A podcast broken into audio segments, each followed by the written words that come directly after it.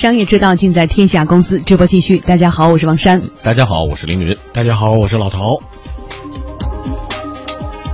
接下来我们关注的话题是中国啤酒市场。进入中国打拼了几十年的喜力公司和嘉士伯两大啤酒商，二零一五年在中国啤酒市场的表现并不如意。嗯，根据嘉士伯披露的二零一五财年业绩，公司在全亚洲多个啤酒市场都获得正增长，唯独在中国，二零一五年全年出现了大约百分之五的负增长。吉利方面呢，得益于越南、柬埔寨、缅甸、韩国和斯里兰卡等市场的强势，去年呢在亚太区的销量增长百分之六点三，超过全球水平。但是同样在中国市场，下半年销售不振，全年的销量也出现了微跌。酒业专家、新媒体创始人林向认为，从行业角度来看，进口的高端的啤酒正在释放潜力。主要是中低端啤酒拖了后腿，像嘉士伯在新疆和重庆等地方呢，依然保持良好的增长。高端品牌中的乐宝增长就超过了百分之五十。一个就是二零一五年中国整体的宏观经济的形势确实对啤酒这种大众消费有非常直接的影响，整体的啤酒行业的走势是一致的。第二个，啤酒这块也在消费升级。比如说进口啤酒，呃，去年的增幅就非常的明显，进口啤酒的这种冲击也比较明显。进口啤酒去年海关的进口量已经突破了五十万吨。你像中粮、民众会啊这样的央企都在加码进口啤酒这块的业务。嘉士伯的这个高端啤酒上，它的增长也是非常明显的。它虽然是一个全球品牌，但是它在中国有很多工厂，它在中国有很多品牌，主要是中国国内生产的这些品牌的下滑。二零一五年，嘉士伯已经关闭了五个中国酒厂，今年呢还将继续关闭两个酒厂。按照嘉士伯方面的说法，这是为了巩固利润，公司在中国实施大规模的结构调整。啤酒专家方刚认为呢，啤酒企业的销量下滑跟中国啤酒市场这个大盘的下滑基本一致。二零一五年全年国内啤酒销量同比下滑超过百分之五，这是继二零一四年出现二十多年来第一次负增长之后，连续第二年出现行业负增长。另外呢，这次关闭的工厂主要集中在重庆啤酒方面。从去年十月起，重庆啤酒已先后宣布关闭下属的安徽九华山啤酒厂、永川分公司、钱江分公司等。嘉士伯收购重庆啤酒之后，还在整合的过程当中。二零一五年呢，中国啤酒总量呢下滑是负的百分之五点一，嘉士伯的下滑呢跟大盘差不多。嘉士伯关闭这五家工厂，包括未来关闭的两家工厂，大部分集中在重庆啤酒、安徽的九华山啊、永川啊、千江啊，这都是重啤旗下的一些分厂。嘉士伯收购重庆啤酒之后吧，一直在整合。重庆啤酒呢，作为一个百万吨销量的这么一个企业呢，它分布了二十八家生产厂，碎片化比较明显。啤酒这个行业呢，它是靠规模盈利的，单厂的产能如果是不能支撑的话，那么说它的经营成本呀、竞争能力啊都不会太强。关闭工厂呢，这是嘉士伯整合重庆啤酒的一个很有效的这么一个动作。好的，一小段广告之后，和观察员老陶来分析这个话题。摩天涂料恭祝全国人民新春快乐，猴年大吉。嗯。说到这个啤酒的话题哈，里面有很多值得玩味的地方。呃，整体的下滑，但是进口的高端的啤酒又是一个非常大量的一个上扬的趋势。这里面的数据表现有没有什么值得玩味的地方？嗯，我觉得有几个玩味的地方。第一个玩味就是我们知道嘉士伯现在呃这个所谓关闭工厂，还主要是由于原先重庆啤酒所兼并的这些厂子。嗯，那这些厂呢，它的产量和它的整合的能力，其实这个是属于一个正常的调整范围内。的，这是一个，就是它关闭的是有特殊性的。嗯，第二一个，因为我们现在整体的经济还是处在一个调整的过程当中，所以在一个高速运行二十年之后，二零一四年开始，那么有所负增长。有所这种缩减，我觉得这是一个比较正常的，毕竟大的环境都在往下走。对，第三一个，我觉得现在说的呃高端啤酒也好，还是这个相对中低端的啤酒也好，其实大家逐渐在喝酒的过程当中，开始逐渐认品牌了，而且认品牌当中中相对比较好的一个酒，因为这些酒呢，你喝的时候你就会发现，比如说它第一它呃口感比较好，第二一个它的这个不上头。那你喝啤酒呢，有的时候会觉得有点难受。那么如果你稍喝稍微好一点啤酒，你会觉得说哦喝几瓶下去也不会有太大的影响。那对于这种品牌的追求，一方面也是生活条件逐渐在改善，另外一方面大家对品质生活品质的要求也在提高。最重要的是，现在许多喝啤酒的地方。在不再是一般简单的饭桌上或者街头啤酒摊了，它可能进入到比如酒吧里面啊，或者是进入到一些比较中高端的场合。那这个啤酒的销量，它对中高端的啤酒的需求也逐渐在上升。所以这种变化，我觉得也是一种消费市场的变化。就国人的消费水平发生了变化，而且对于啤酒这种消费场景，可能也发生了变化。嗯，所以我们看到，在这样的一种变化之下呢，其实我们刚才说的像嘉士伯是下滑的，但是呢，在中国市场这并不是个案，国内的啤酒行业现是一个。缩影，因为都在下滑。嗯，去年美国第二大啤酒商叫摩森康盛啊离开了中国市场。随后呢，最早进入中国市场的日本啤酒厂商三得利也结束了与青岛啤酒短暂的联姻，几乎完全退出了中国啤酒市场。国内最大的啤酒公司华润啤酒最新发布的销售数据也显示，二零一五财年公司的销量下滑了百分之一点三五。啤酒专家方刚说呢，这在国产啤酒品牌中也是普遍现象。不过，值得注意的是，和销量下滑相反，啤酒行业销售额是增长的趋势。方刚认为说，这也显示出了行业结构升级。从这个角度看，算是一种好的调整。就目前的数据来看的话，国内几家巨头来看，还没有哪一家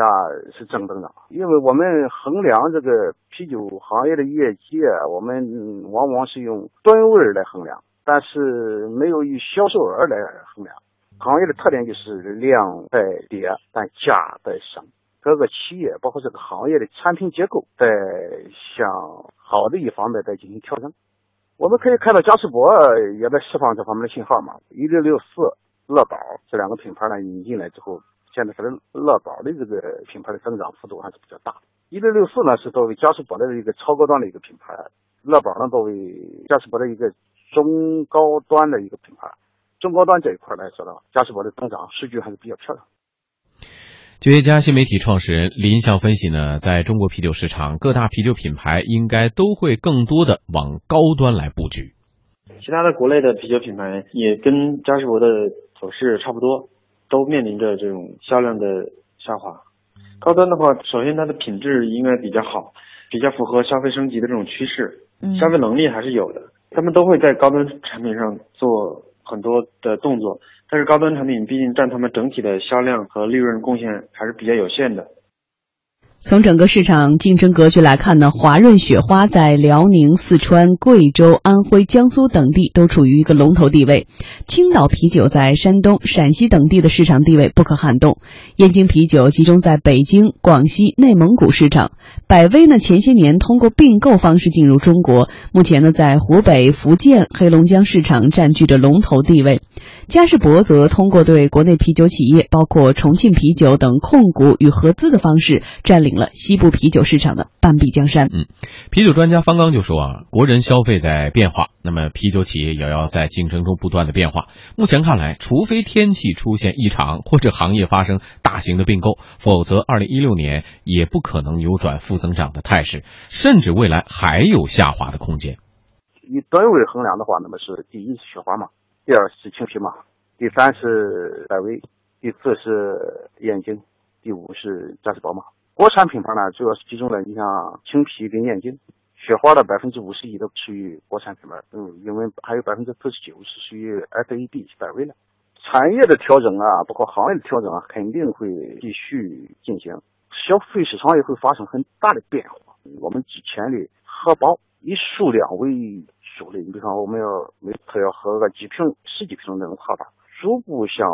喝好，要求喝的这种啤酒的这个，它从质量上，包括从特色上啊，也是从从品牌上，它都有消费者所喜欢的一些东西。说明呢，未来的整个的消费市场会向中高端进行集结。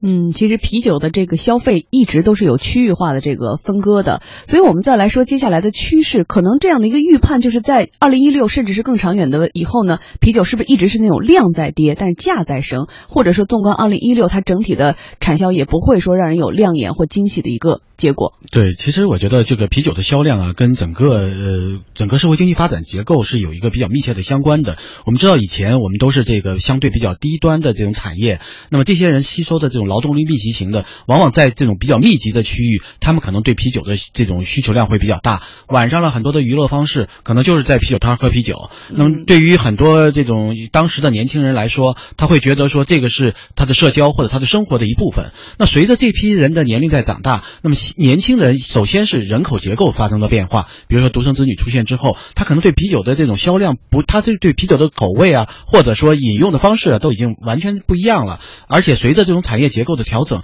就很难再出现说大量的这种呃，比如说呃呃农民工啊，就外来务工人员，外来务工人员，他们在在比如说聚集在这种啤酒摊上来喝啤酒这样的场景了。很多现在的年轻人，首先是他们会觉得说不会就是没完没了的喝啤酒，喝很多的啤酒，也不会说在啤酒摊上嗯就是一直坐在这儿当做一个娱乐方式，因为许多的娱乐已经改变了，他们可能玩手机啊，玩电脑啊，玩其他的这种娱乐方式也多元化，娱乐方式也多元化了，所以他们对于啤酒的需求也在降低。那最关键，现在如果你到饭店去。你也会发现，一方面是我们知道八项规定之后，这种集团消费啊，或者说这种高端消费逐渐在减少，那么酒整个酒的含量都在降低。另外一个，你现在一般的人，我们家庭聚会到酒店里面去，他给你推荐的往往都是相对比较周关周高端的酒。一方面，它的利润会相对比较高；另一方面，他也知道说你们对于这种中关的酒的这种消费量也会比较大。一般低端的酒，你一个也很难买得到；另外一个就是你也会觉得说，饭店他会从利润的角度考虑，从经营。的角度考虑，他会向你主动推荐一些中高端的酒，嗯，所以对于普通消费者来说，也会觉得说，啊，我喝一些中高端酒，酒虽然喝的不多，